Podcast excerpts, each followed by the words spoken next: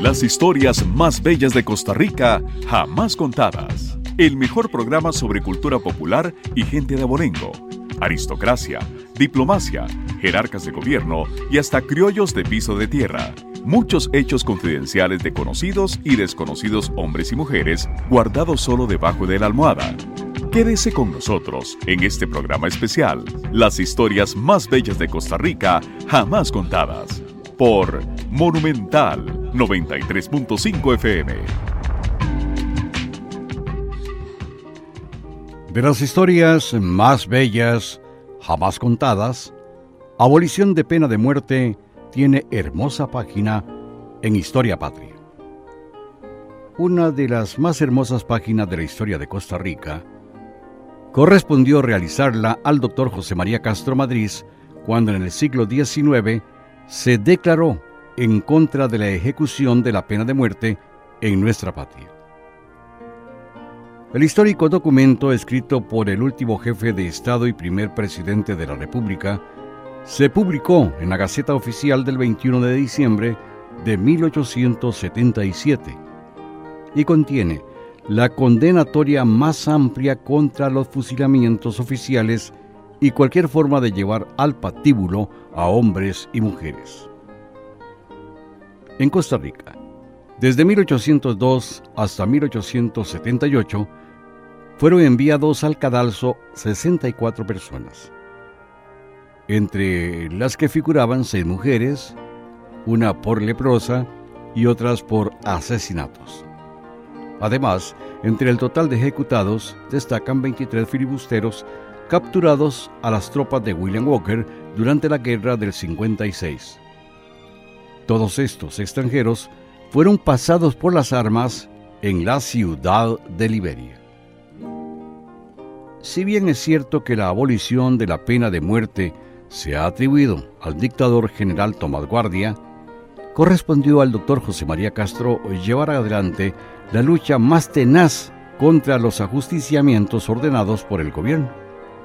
Guardia abolió la pena de muerte, pero la dejó establecida solo para casos muy calificados y mientras se construía la penitenciaria central en San José.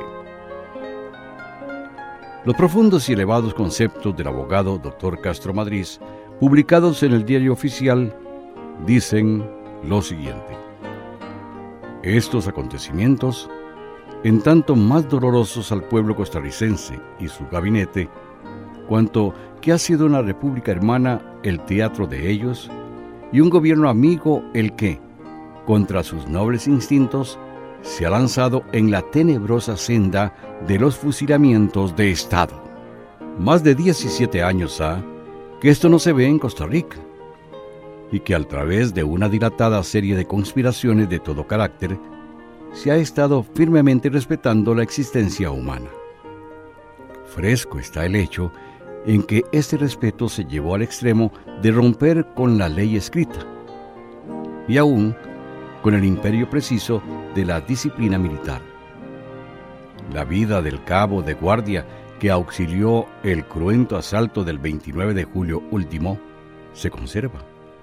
Y esa vida está señalando a qué altura llegan la filantropía de esta sociedad y los sentimientos magnánimos del actual gobernante.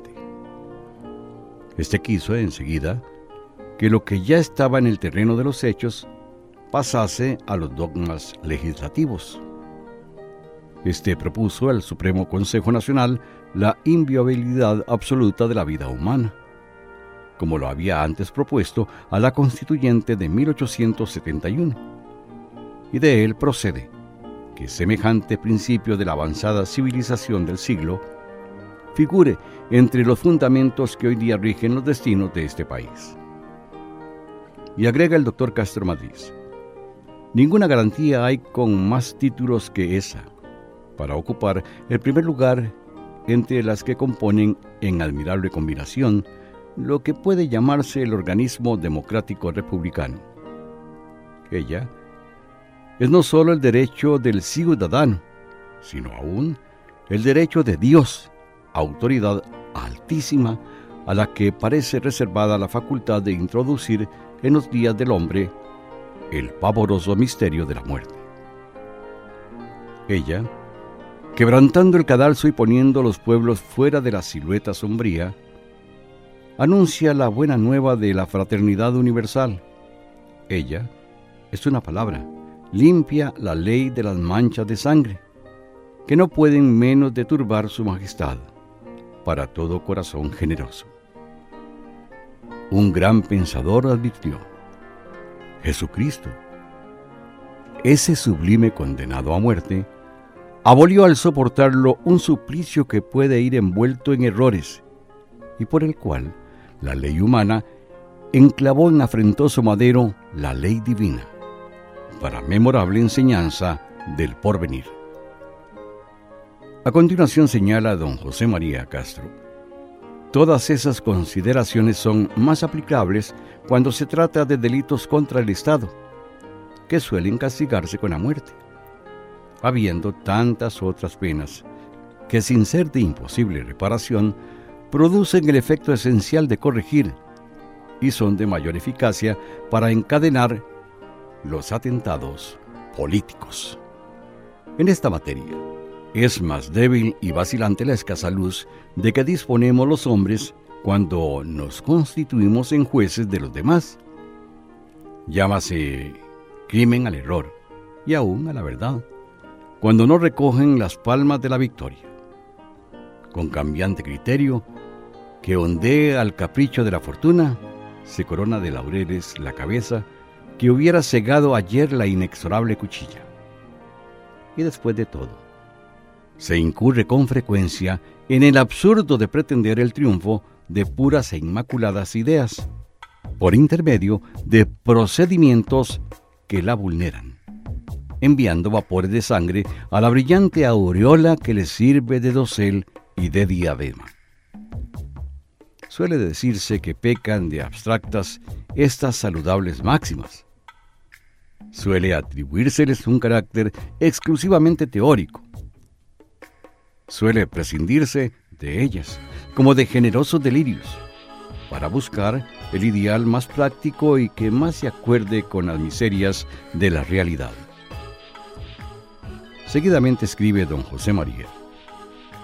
Y Costa Rica pudiera servir de ejemplo. Tienen demostrada, con larga experiencia, la practicabilidad de la inminente garantía, ahogada tantas veces en los charcos de inútiles patíbulos. La historia dice que desde el circo romano, en que se arrojaban los primeros cristianos a las fieras, hasta la noche de San Bartolomé, ese que arcabució a los hugonotes, la espada ha sido siempre importante para despedazar las ideas.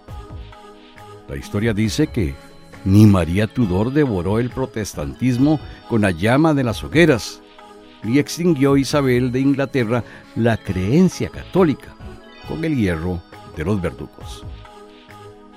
La historia dice que la lengua del primer hombre que gritó en las calles de París, viva el municipio, fue arrancada por sentencia de la ley y que llega un momento en que el municipio de París arrojó, bajo el hacha de la venganza, todos los poderes seculares de la nación.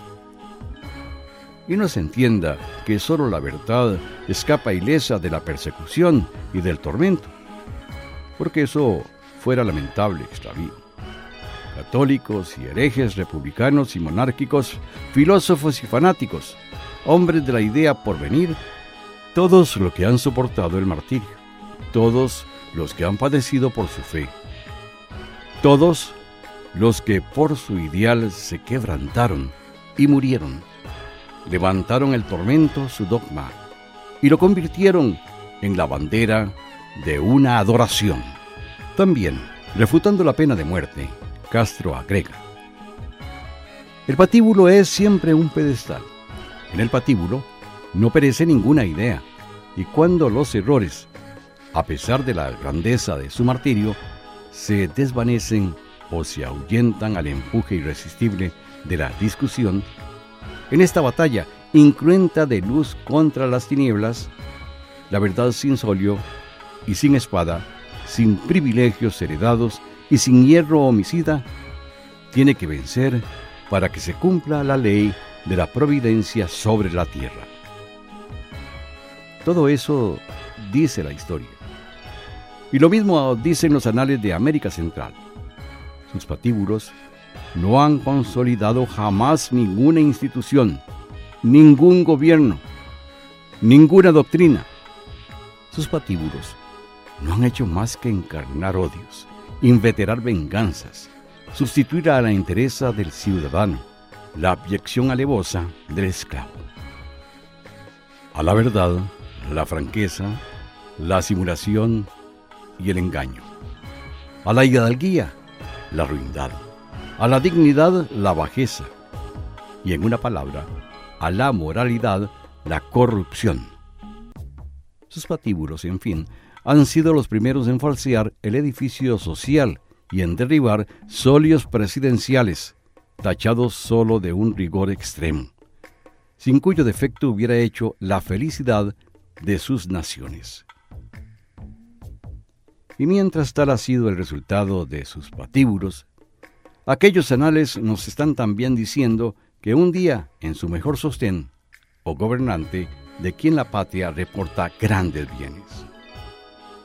Su Excelencia, el general presidente de Costa Rica, Tomás Guardia, está íntimamente convencido de estas verdades, tan concordantes con los sentimientos que forman su carácter personal. Lo está también de que los actos de cualquier otro de los gobiernos de las repúblicas hermanas no figuran en la consideración de las naciones extranjeras, sino como actos de la América Central, afectando el nombre de todos los gobiernos en ella establecidos.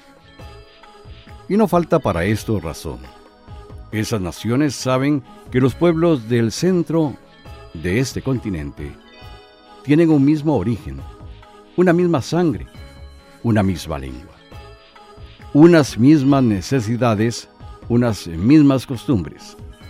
Saben que juntos soportaron la condición colonial como parte integrante de un reinato que juntos se emanciparon. Saben que juntos, bajo una sola bandera, sufrieron por cerca de cuatro lustros la lucha de lo decrépito con lo naciente y los errores inevitables de la adolescencia en sus primeros pasos bajo el sol de la libertad.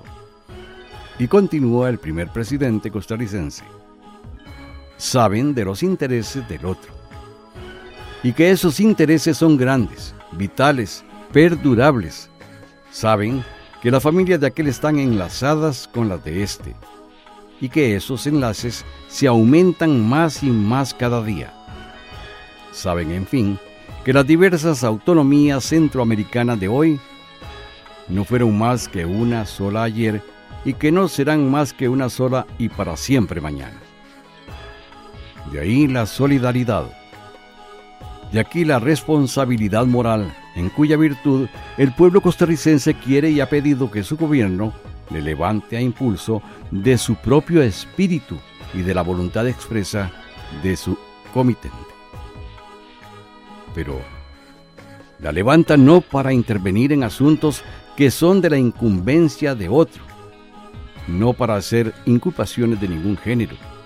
La levanta tan solo para que no le impute equiesencia declarando que impruebe como debe improbar y deplore como debe deplorar, tanto la tentativa de conspiración verificada recientemente en Guatemala, como los fusilamientos ejecutados en los culpables de esa tentativa, cualquiera que hubiese sido la gravedad exacerbante de las causas que impusieron al exterminio de tantas vidas.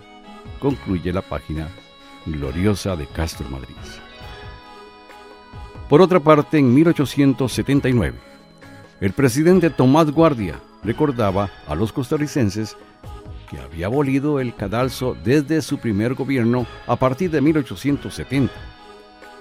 Dijo haber sido respetuoso de la dignidad humana aún tratándose de criminales. Y alejó de la exhibición pública a los que arrastraban cadenas en las calles de las ciudades de un país libre como Costa Rica. Para tal efecto, Guardia fundó el presidio de San Lucas, isla en el Golfo de Nicoya, frente al puerto de Punta Arenas, Allí los reos cumplían la pena dedicándose a labores agrícolas lucrativas. Además dispuso el establecimiento de otro presidio en la isla del Coco, cerca del archipiélago de Galápagos, Ecuador. Este estaba destinado a los reos de crímenes atroces y a los reincidentes. Al respecto, el 17 de mayo de 1879, el doctor Castro Madrid, como secretario de Estado, en un informe que envió al mandatario Guardia dice, consagrada en la República la inviolabilidad de la vida humana, lauro del gobierno de vuestra excelencia. Consiguiente era la creación de una penitenciaría en condiciones análogas a los fines del castigo y capaz de garantizar el cumplimiento de la pena que sustituye a la muerte. Esto es, una penitenciaría inaccesible a los arranques irreflexivos o precisos que surgen de un movimiento revolucionario, en que a los malhechores deja de vérseles como a tales por el provecho de actualidad que brinda. A todo esto ocurre el nuevo presidio de la isla del Coco, en cuya organización el gobierno está empeñado. Finaliza Castro Madrid en dicho informe. José María Castro Madrid, paladín de la abolición de la pena de muerte, había sido elegido jefe de Estado en 1847. Desempeñó ese cargo por un año, ya que en el 48 pasó a ser el primer presidente de la República, hasta el 49. De nuevo fue elegido presidente en 1866 y ejerció el mando hasta el 68.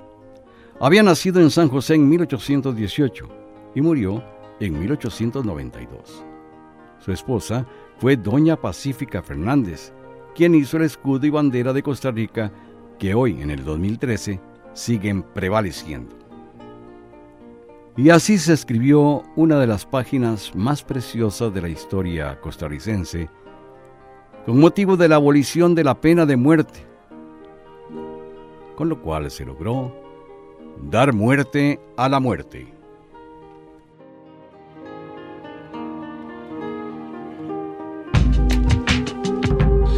Las historias más bellas de Costa Rica, jamás contadas. Narración, José Ángel Vázquez. Guión, Huber Solano Quirós. Grabación, Pablo Díaz.